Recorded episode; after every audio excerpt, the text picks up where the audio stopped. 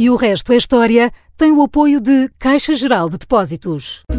No mesmo dia, na Caixa, ouvimos. Gostaria de fazer uma poupança e. Comprar uma casa. Porque vou expandir a minha empresa. E levantar a pensão. Para abrir uma conta, por isso. Quero fechar um negócio. E pedir um cartão.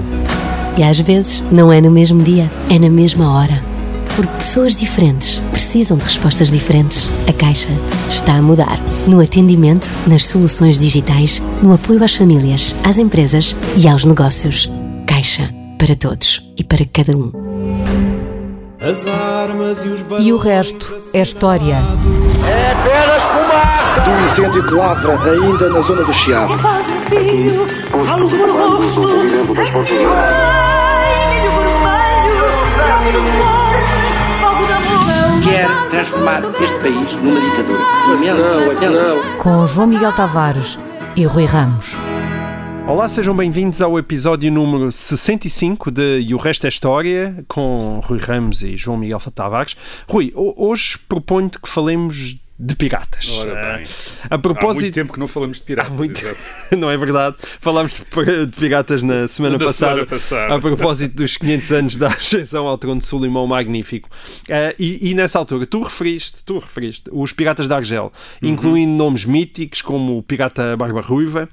E referiste também que a expressão portuguesa amor na costa derivaria do facto de as costas portuguesas terem sido fustigadas, não é? Durante muito tempo, durante Sim, sim. séculos, por piratas oriundos do norte da África que pilhavam vilas e raptavam pessoas, fosse para escravizar, fosse para conseguirem o, o pagamento de, de resgates vultuosos.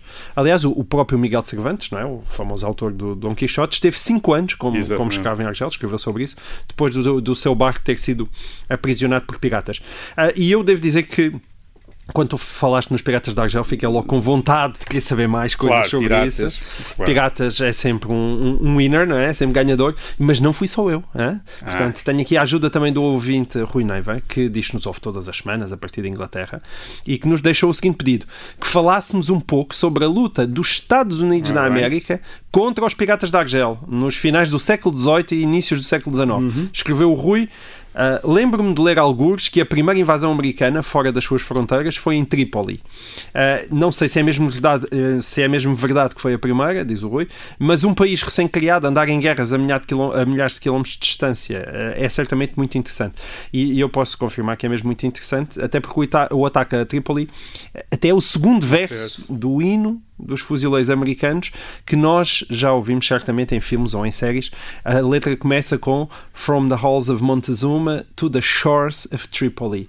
E estas shores of Tripoli, estas praias de Tripoli, que está no hino dos marinhos, referem-se precisamente ao combate contra os piratas de Argel em 1805 e que em bom rigor só terminaram em 1830 com a conquista da, da cidade pelos, pelos franceses. Portanto, no total estamos a falar de lutas que duraram mais de 300 anos, o que é muito impressionante, e o próprio rei de Portugal, Dom Manuel I, terá criado ali por volta de 1520 uma, uma armada chamada a Esquadra do Estreito para proteger a navegação e o comércio português da- na zona de Gibraltar das investidas do Barba Ruiva. Ora, como é que se explicam três séculos, mais de 300 anos de pirataria a partir do norte da África, Rui. E como é que essa pirataria cresceu ao ponto de provocar uma invasão americana no início do século XIX? Isto é tudo um conjunto de histórias fascinantes, como podes ver. É, eu estou- e, e- e talvez um pouco inesperadas eh, para quem, mais uma vez, tem da nossa história uma visão, isto é, da história da Europa, da história de Portugal, uma visão que nestes séculos assenta na ideia da expansão do poder europeu. Isto é, como é que os europeus eh, que colonizavam a América, que ocupavam a Índia, tinham às portas de casa estes aquilo que nós podemos chamar uma espécie de, para usar uma, uma comparação dos dias de hoje, uma espécie de Somálias. Enfim, todos nós ouvimos falar dos piratas da Somália, há até um, um filme com o Tom Hanks, o Captain Phillips, para- esses empresários de captura que se dedicam na, na costa da Somália à captura de navios eh, que que passam ao largo. A Somália fica muito longe da Europa e dos Estados Unidos, na África Oriental, mas agora imagine a Somália ao pé do Algarve, quer dizer, mesmo ao pé do Algarve. E foi assim que os, com a Somália ao pé do Algarve que os portugueses viveram até ao século XIX, isto é, com a pirataria muçulmana sempre como uma ameaça a barcos e também a povoações costeiras. Só para recordar, a semana passada falámos disso, como tu disseste. Uh, eu disse na altura que, segundo alguns historiadores, os piratas do norte da África terão tirado mais de um milhão de cativos e de escravos da Europa, geralmente capturados em raids quer nas costas mediterrânicas e atlânticas, eh, como era o caso de Portugal, Portugal entre o século XV e o século XVIII, eh, quer na uh, pirataria que efetuavam sobre uh, a navegação, sobre, sobre barcos. Uh, portanto, o, o, seu raio de ação era muito grande, também falámos disso a semana passada, o raio de ação era muito grande. Em 1627 atacaram a Islândia, a Islândia, capturaram 900 islandeses, falámos disso aqui, uh, uns anos antes, um pouco, uma década antes, em 1616, tinham ocupado durante cinco dias a ilha de Santa Maria nos Açores. Isto é, portanto, onde tinham tirado também gente. Portanto, isto era uma pirataria de, de, de amplo, de, com um raio amplo. Uh, Há quem, por vezes, faça uma distinção entre escravos e cativos, diz-se que eles faziam sobretudo cativos e não tanto, eh, isto é, prisioneiros para resgate e não tanto escravos. Eu parece-me que isso é uma distinção uh, muito teórica. A verdade é que o cativo era quem era até ser libertado. É? Exato, e era vendido como escravo. Isto é, no mercado de escravos, exatamente como aos escravos que os europeus tiravam de África do, desde o século XVI. Isto é, o, as pessoas eram capturadas ou nas costas uh, europeias ou em embarcações uh, europeias eram levados para os mercados de escravos de Argel, Tunis uh, ou Trípoli e eram colocadas no, no, mercado e eram compradas, isto é, eram comprados. Se aqueles que os compravam queriam usá-los para trabalhos ou esperavam poder uh, obter um resgate por eles, isso era indiferente, era, um, era propriedade deles. Até porque eles era próprios teriam que contactar a família para saberem que havia alguém para uh, ser resgatado, não é? Havia, quer dizer, havia já é meios de comunicação, havia, uma, por exemplo, uh, ordens religiosas desde o século, já desde o século XIII, hum. que havia uma ordem religiosa, a ordem dos trinitários, que se dedicava ao uh, resgate de cativos uh, no Norte da África. Os próprios governos, as próprias monarquias europeias, a partir do século XVII, como a monarquia portuguesa, passam a, exercer, a, fazer resgates gerais de cativos, portanto, de 5 em 5 anos, 6 em 6 anos, via-se sabia-se quantos portugueses, quantas centenas de portugueses, eram sempre centenas, certo. é que tinham sido entretanto capturadas pelos piratas muçulmanos e estavam como escravos no Norte da África e o próprio governo negociava certo com os Estados piratas da Argel. Em pacote, é, isso? é uma espécie de amnistia 200, paga. 300 uh, de uma vez só. Dali a 5 anos já havia outros 200 ou 300. E geralmente o rei, nessas ocasiões, pedia até às misericórdias, às câmaras municipais e aos particulares para contribuírem para o resgate dos cativos, dizendo, ouvimos dizer que uh, na costa do, da África já estão umas centenas de portugueses outra vez uh, como escravos, portanto vamos resgatá-los, etc. Em algumas igrejas na Europa, por exemplo, na Suécia, imagina, na Suécia, havia mesmo caixas de esmolas para os escravos do norte da África, quer dizer, portanto as pessoas punham lá esmolas para os escravos. De qualquer maneira, os portugueses e os espanhóis eram os melhores a resgatar. Por exemplo, os ingleses eram acusados de ser indiferentes, às vezes tinham lá umas centenas de ingleses e ninguém queria saber. Enfim, ou a Inglaterra não, não se preocupavam é muito. O liberalismo. Em, eh, não se preocupavam muito em resgatá-los.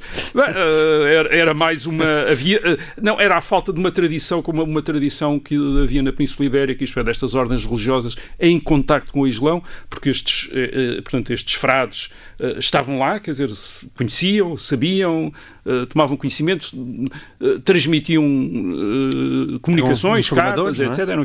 e diziam imediatamente, olha, hoje foram vendidos 30 ou 40, ou estão para ser vendidos 30, 30 ou 40. Um, o, o, a vida de escravo não era simpática, quer dizer, não era estarem lá presos à espera do resgate. Eles, uh, havia, havia quem trabalhasse nas galés, isto é, como remadores, e uhum. alguns deles estavam sempre acorrentados ao banco. Uh, e também quem uh, trabalhasse nos estaleiros navais, por exemplo, enfim, uh, e, e, não, era, não era nada simpático. alguns dados, eu falei dos resgates gerais de cativos. Em 1720, por exemplo, foram, houve um resgate geral de cativos, portanto, no reinado de Dom João V, 365 foram uh, resgatados na altura, dos quais 35 eram naturais de Lisboa. Isto em 1720, seis anos depois, mais 214 certo. resgatados em Argel. Só em Argel, quer dizer, sem Tunis nem uh, Trípoli. E quando tu falas em resgates resgates de cativos, estás a usar uma expressão uh, constante. É uma, é uma, era a mesma expressão que Era a expressão que era usada, um resgate certo. geral. Okay. por exemplo, em 1726, mais 214 cinco anos depois, 1731, mais 190, uh, 193. Isto é, só nesses cinco anos os piratas da Argel só, sem contar com os outros, já tinham aprisionado mais de 200 uh, portugueses. Portanto, muitos eram pescadores, hum. uh, marinheiros, uh, passageiros de navios e habitantes das costas. Uh, e às vezes eles chegavam a aprisionar, por exemplo, em 1802, apanharam mesmo um, um, navio de guerra português, uma fragata, quer dizer, eles conseguiram apanhá-la de surpresa, quer dizer, atacaram uh, e levaram. Uh, aliás, há aqui uma nota curiosa. um novembro de 1755, hum. o terremoto. dois dias depois, qual foi uma das primeiras medidas Uh, do, do, que viria a ser Marquês de Pombal, ainda não era Marquês de Pombal na altura, uh, o Sebastião José de Carvalho e Melo, uma das primeiras medidas que ele tomou uh, na sequência do terremoto foi reforçar e pedir forças militares para reforçar a vigilância à cidade de Lisboa. Porquê? Porque temia ataques de piratas argelinos. Isto é, os piratas argelinos já sabiam que, havido, que tinha havido um terremoto e um barco de piratas já tinha atacado em Belém eles eh, desconfiava-se que tinha capturado um barco para obter informações sobre quão vulnerável estava a cidade para poder haver um ataque em massa de piratas eh, de piratas a Lisboa. Quer dizer, portanto, depois do terremoto ainda viria uma vaga de piratas argelinos e, portanto, o Marquês, uma das, uma das primeiras coisas que fez foi reforçar, isto é, pedir tropas para defender a cidade de um eventual Sim. ataque de. Dar conta da ameaça. Uh, portanto, isto dá uma ideia do que é que, uh, do que, é que representava esta, esta atividade de corsários a partir uh, do norte da África. Estes eram os europeus que navegavam e os europeus que viviam na costa, mas aqueles, só para lembrar também uma, algo que dissemos a semana passada, aqueles europeus europeus estavam muito longe do mar. Uh, por exemplo, na Europa Central também não estavam livres, não havia piratas argelino, argelinos, mas havia os tártaros da Crimeia, que, se, que uh, se dedicavam também, aliados do Império Otomano, que se dedicavam também uh, a capturar escravos na Europa, terão tirado cerca de 2 milhões de escravos da Rússia e da Polónia entre 1500, entre o ano 1500 e o ano 1700. Na maior parte eram vendidos nos, nos grandes mercados certo. de escravos do Império uh, Otomano.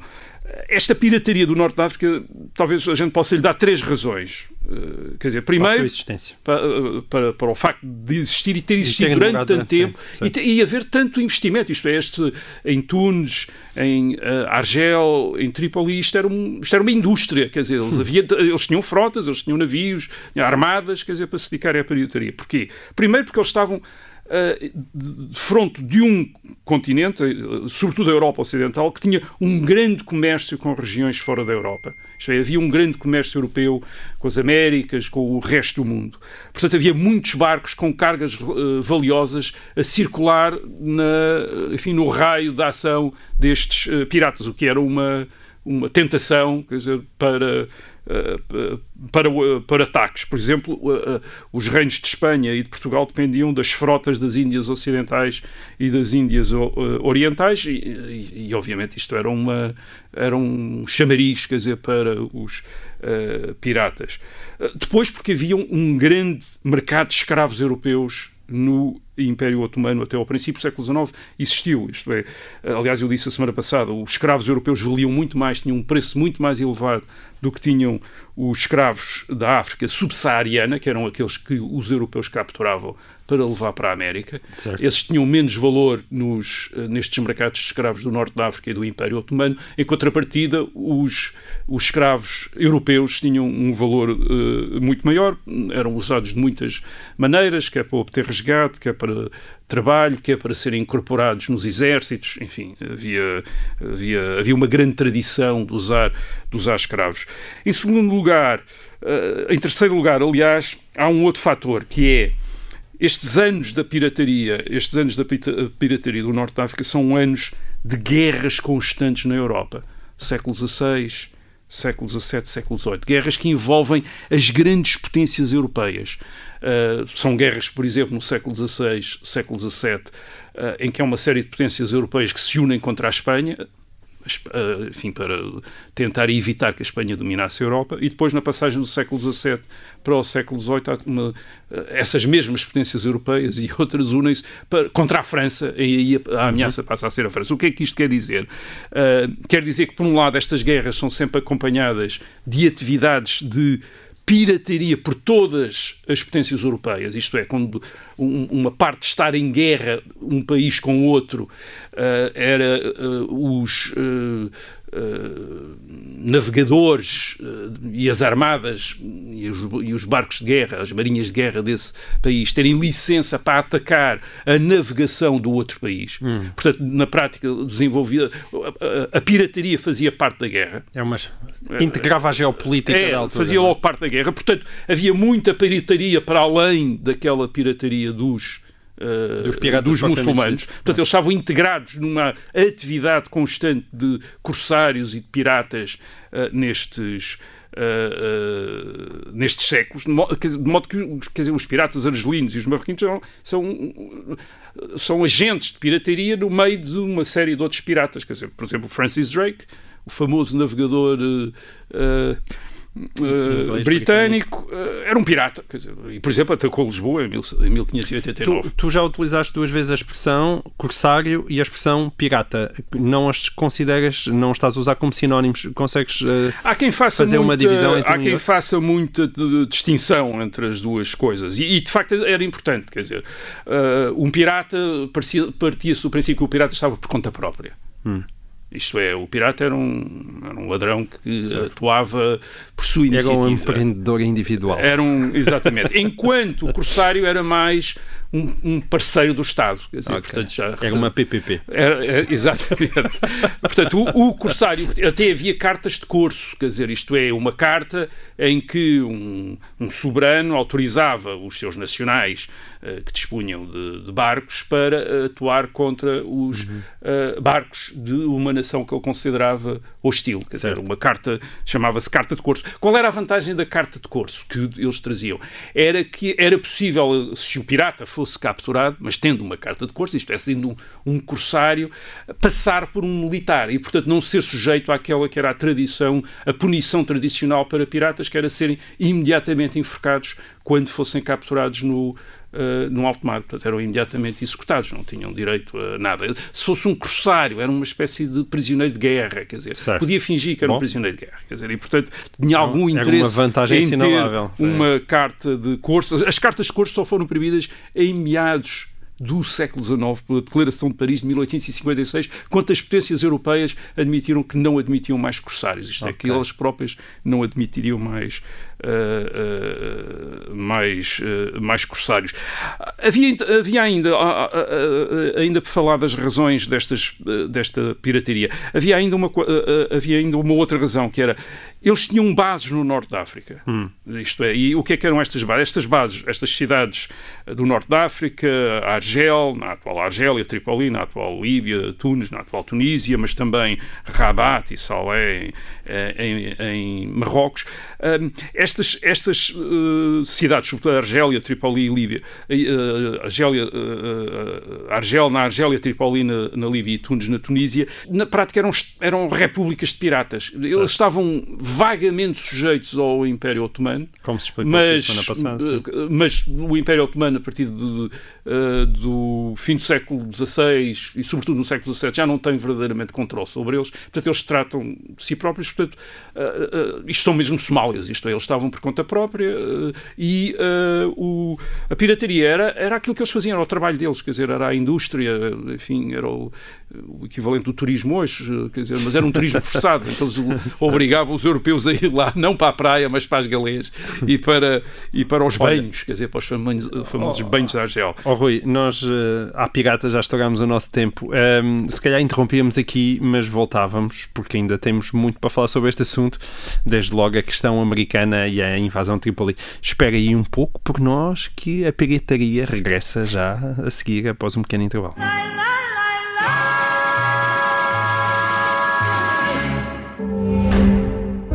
No mesmo dia, na Caixa, ouvimos. Gostaria de fazer uma poupança e. Comprar uma casa. Porque vou expandir a minha empresa. E levantar a pensão. Para abrir uma conta, por isso. Quero fechar um negócio. E pedir um cartão. E às vezes, não é no mesmo dia, é na mesma hora. Porque pessoas diferentes precisam de respostas diferentes. A Caixa está a mudar. No atendimento, nas soluções digitais, no apoio às famílias, às empresas e aos negócios. Caixa. Para todos e para cada um.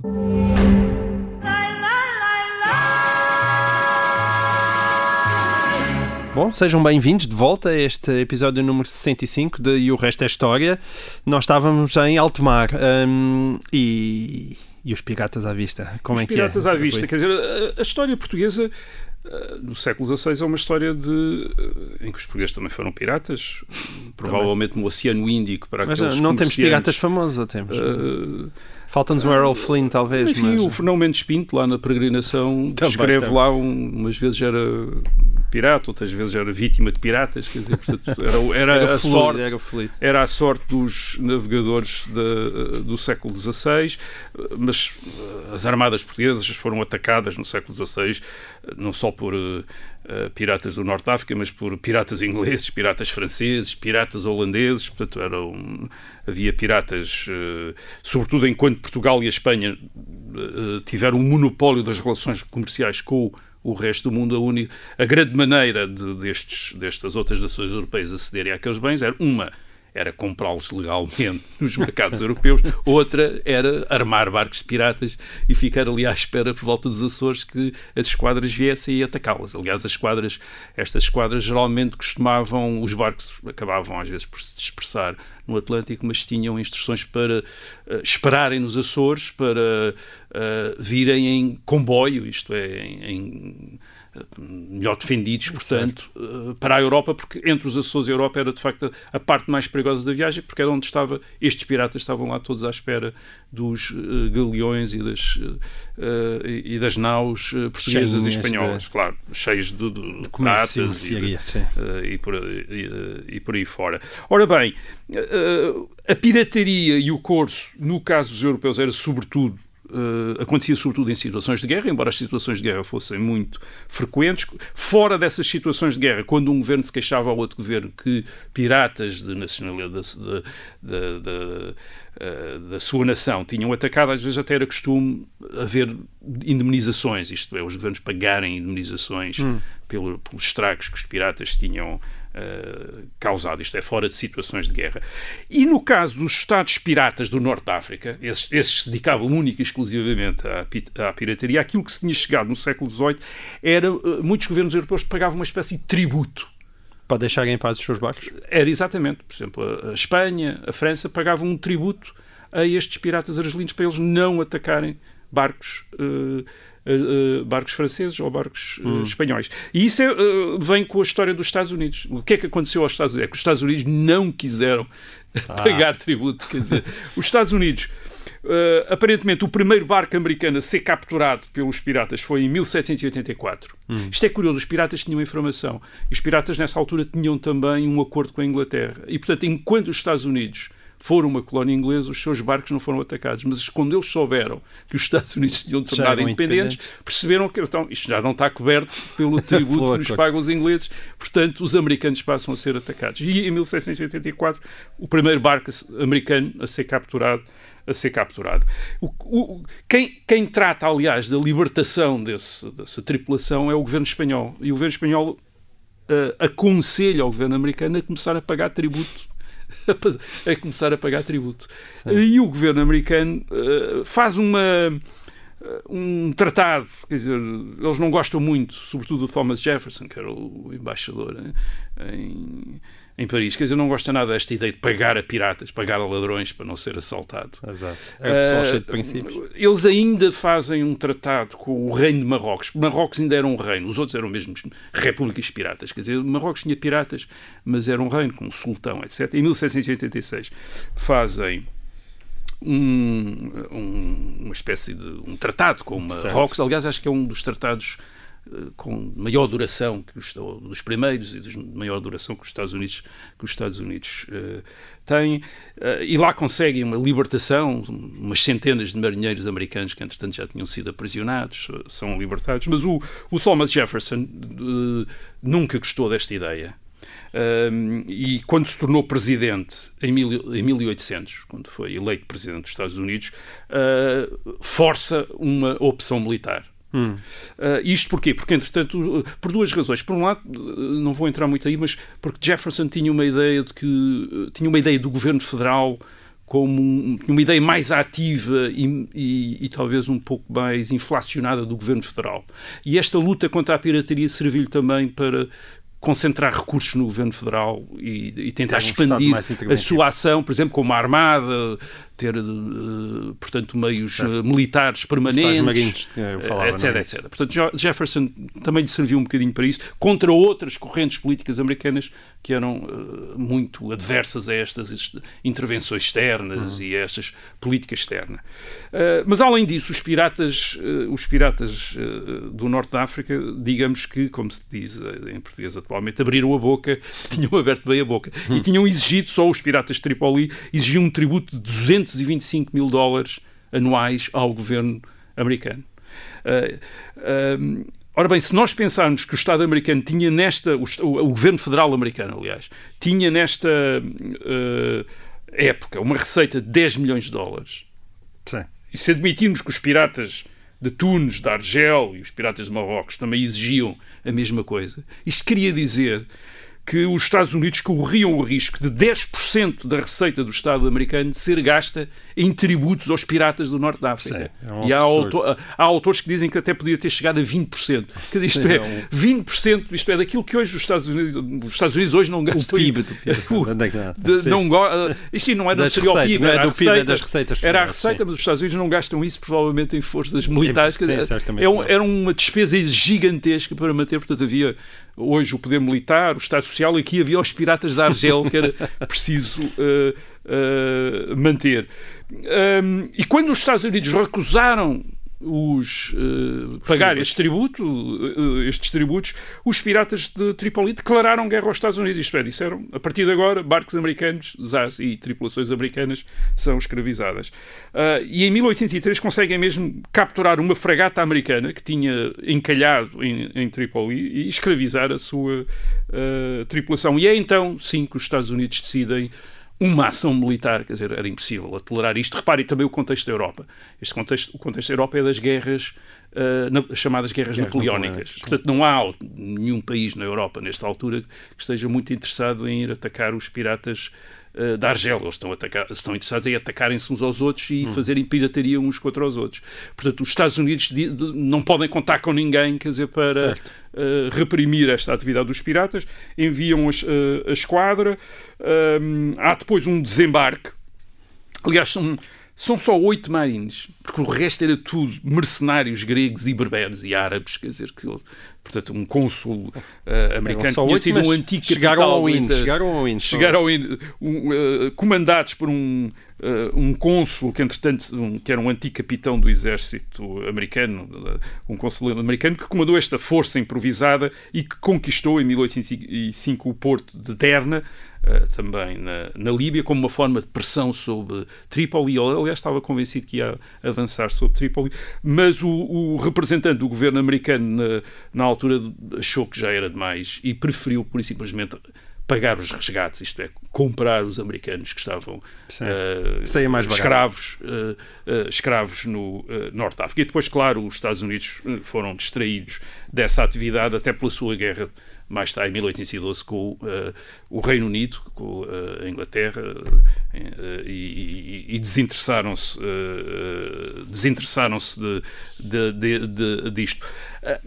de maneira que é, em 1830, com uma operação francesa que ocupa Argel, finalmente se dá o fim da pirataria no Norte da África. E dá-se o fim da pirataria no Norte da África basicamente porque neste momento isto é, uh, por volta de 1830, os piratas do Norte da África já eram os únicos piratas uh, perto da Europa. As guerras gerais na Europa terminam em 1815 com o, o Tratado de Viena, só volta a haver guerras envolvendo todas as potências europeias durante muito tempo no século XX, em 1914. Uhum. Portanto, há cerca de 100 anos em que na Europa as guerras são breves e são geralmente batalhas terrestres, uh, o que quer dizer que estes piratas do Norte da África que tinham existido num contexto em que toda a gente mais ou menos fazia pirataria, pelo menos quando havia guerra, mas eles, piratas do Norte, do Norte estavam sempre em guerra, até porque eram muçulmanos e consideravam-se em guerra com os cristãos. No princípio do século XIX, eles passam a ser uma eh, uma excentricidade, quer dizer, uma coisa inaceitável, uma coisa insuportável. E o combate à pirataria no Norte da África faz também parte do combate à escravatura. Isto é, os anti-esclavagistas, as campanhas anti-esclavagistas, além de invocarem o exemplo, obviamente, da escravatura negra nas colónias, eh, nas antigas colónias europeias da, eh, das Américas, uh, invocavam também esta escravatura europeia no Norte da África, até para dizer, bem, se acham esta mal, porque é que acham a outra, a outra, certa, a, a outra boa? Portanto, a repressão da escravatura no Norte certo. da África também passou a ser uma, uma causa e para... A França, e a França acaba por... E a, e a, e a França, é? quer dizer, a, a, França também efetua uma operação em 1816 de ataque, a, como, como, tipo, tipo, como a americana de 1815, ataque, punição. Portanto, os europeus, ao princípio, tentam punir, quer dizer, sempre que há um ataque de piratas, vão lá, bombardeiam a Argel, etc. Isso não dissuade os, eh, os, eh, os piratas e, e portanto, passa-se para uma outra fase, que é a da ocupação e da administração direta daqueles territórios, e é isso que eh, finalmente acaba com a pirataria Uh, uh, com os mouros, da, com os tais mouros, uh, os tais mouros que andam na costa. Uma história fascinante, de facto. Rui, nós na semana passada falámos de outra história fascinante, brevemente da possível chegada dos portugueses, falámos brevemente da chegada dos portugueses à Austrália, antes dos holandeses. mas não tivemos tempo para referir que a teoria da descoberta portuguesa foi popular na Austrália nos anos 1980, graças a um autor australiano, que é o advogado e historiador amador Kenneth McIntyre, que popularizou a tese num livro de 19 1977 chamado The Secret Discovery of Australia. Um, e o governo português uh, gostou tanto dessa sua tese que lhe deu logo a ordem do Infante do Henrique em 1983. Ora, uh, este, este, este prémio um, fez-me lembrar uma outra história de que aqui falámos há, há, uns meses, a propósito da chegada dos portugueses à Terra Nova. Para os mais curiosos, foi no episódio 47, de dia 3 de junho. Um, e, e, nessa altura não chegámos também a falar da, da curiosa história da Pedra de Dayton, que eu gostava de recordar hoje, porque me parece haver aqui um padrão. da mesma forma que há quem defenda que os portugueses foram os primeiros a chegar à Austrália, também há quem defenda que os portugueses foram os primeiros a chegar à América do Norte uhum. e que a presença de portugueses em territórios pertencentes aos Estados Unidos da América, nomeadamente a Algada, estada dos irmãos Corte Real no Massachusetts em 1511, eh, estaria comprovada, enfim, ou melhor, supostamente, supostamente comprovada pelas marcas que encontramos na chamada Pedra de Dayton.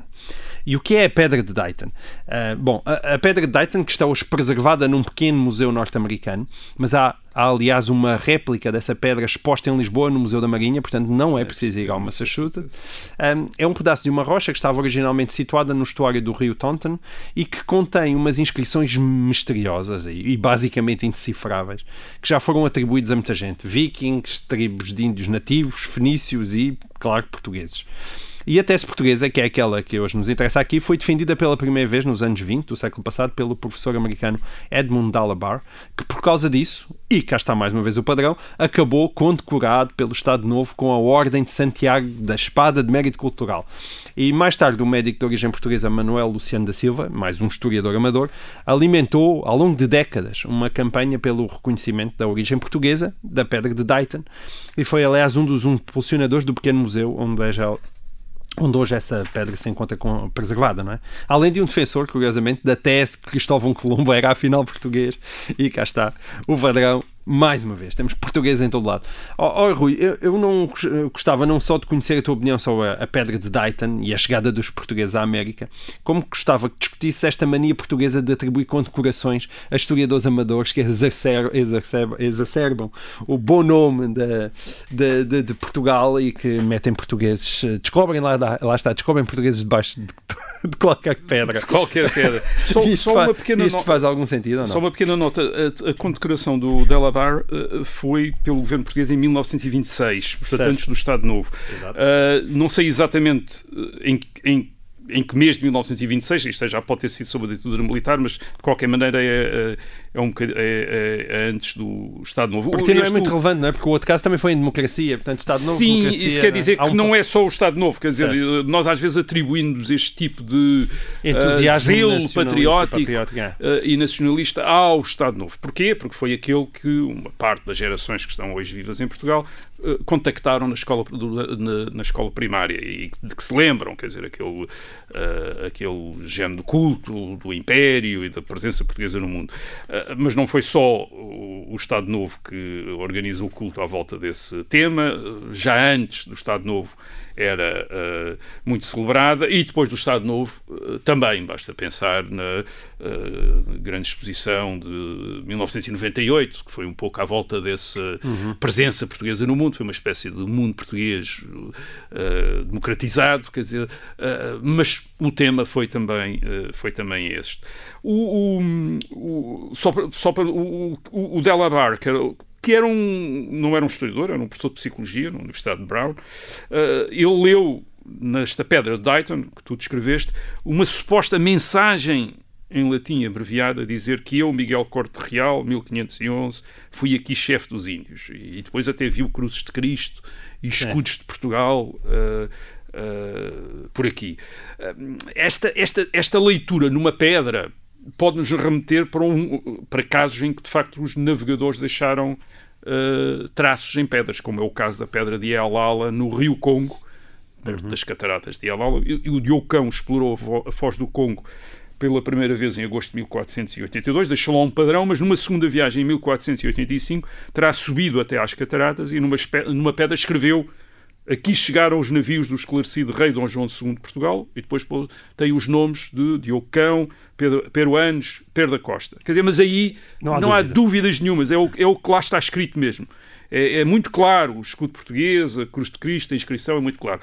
A pedra de Dayton não tem nada a ver com a pedra de Ialala, quer dizer, é uma confusão enorme, nem como tu disseste, toda a gente já leu tudo e mais alguma coisa lá, desde coisas fenícias, persas, egípcias e mais aquilo, faz lembrar muito um outro caso de pedra, que é o caso da, Dita, da pedra de Ingá. Dito assim, um outro estado... caso de pedra, parece que alguém andou a fumar uma uh, coisa. Uh, não, o caso deste, estes são mesmo uh, rochas. Uh, no Brasil, no estado Para, da Paraíba, a, a pedra de Ingá, Hum. também co coberta de desenhos misteriosos, isto é daquilo que parece ser desenhos misteriosos, e no século XIX também se, andou, alguém que tinha uma, uma tese sobre as origens fenícias da pedra de Ingá, isto é, os fenícios, portanto, teriam chegado ao Brasil, ao Brasil e, e rabiscado nesta pedra, e depois no século XX, obviamente, entraram logo os extraterrestres e, e mais mistérios. Lá está, uma grande pedra. Eu, eu, eu, eu Há um grande especialista português das navegações, que é o, ou, ou, houve um grande especialista português nas navegações, que foi o professor Luís Albuquerque, da Universidade de Coimbra.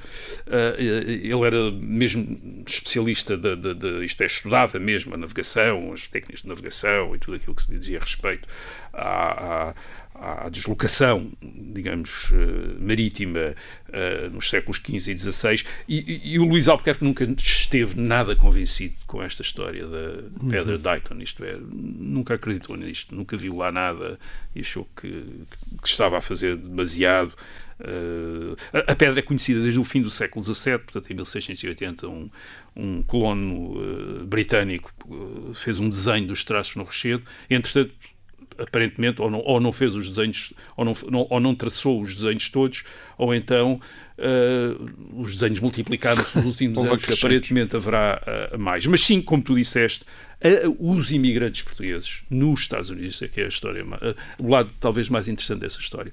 Os imigrantes portugueses nos Estados Unidos, nomeadamente o, o médico Manuel Luciano da Silva, são grandes entusiastas desta tese. E porquê? Porque isto era uma maneira de valorizar a comunidade portuguesa nos Estados Unidos, que não era uma comunidade nem muito grande, nem muito rica, digamos assim, uh, e que, através da reivindicação, quer da nacionalidade do Cristóvão Colombo como português, quer da prioridade dos portugueses em chegarem à América do Norte, portanto, o Colombo teria chegado às Caribas, os portugueses, os Corte Real, Sim. no princípio do século XVI, teriam chegado à América uh, do Norte. Uh, é uma forma de valorizar essa uh, comunidade, e são eles que fazem a Miguel Corte Real Society, em Nova York, em 1951, para fazerem precisamente o tal uh, museu e preservarem a, a, a rocha. Um, e, uh, claro, o, o, Estado apoia. Quer dizer, o Estado apoia.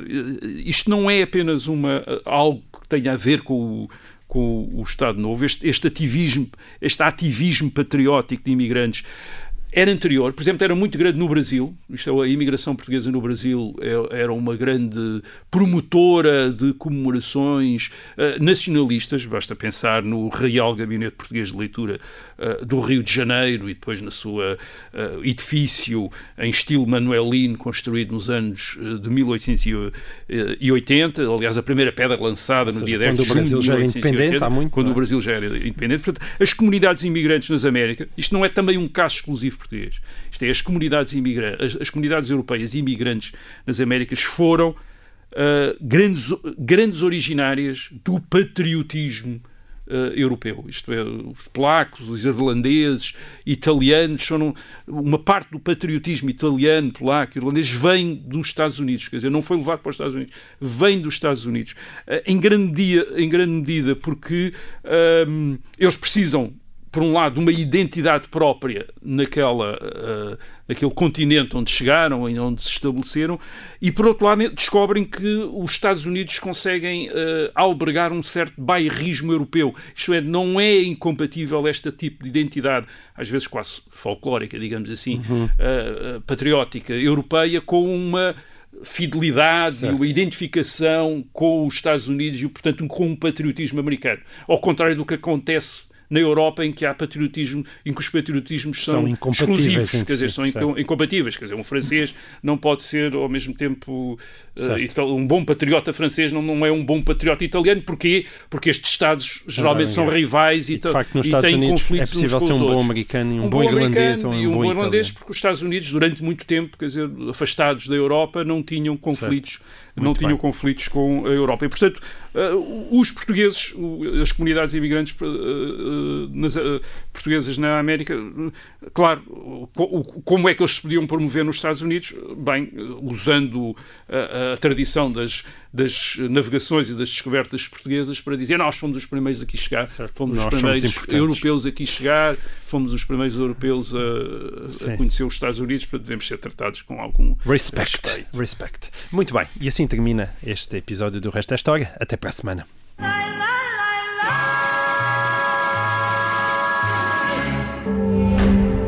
E o resto é história tem o apoio de Caixa Geral de Depósitos. No mesmo dia, na Caixa, ouvimos. Gostaria de fazer uma poupança e. Comprar uma casa. Porque vou expandir a minha empresa. E levantar a pensão. Para abrir uma conta, por isso. Quero fechar um negócio. E pedir um cartão. E às vezes, não é no mesmo dia, é na mesma hora.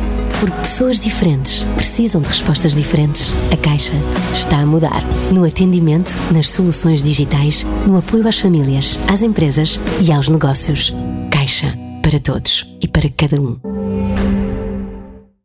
Obrigada por ter ouvido este podcast. Se gostou, pode subscrevê-lo, pode partilhá-lo e também pode ouvir a Rádio Observador online em 98.7 em Lisboa e em 98.4 no Porto.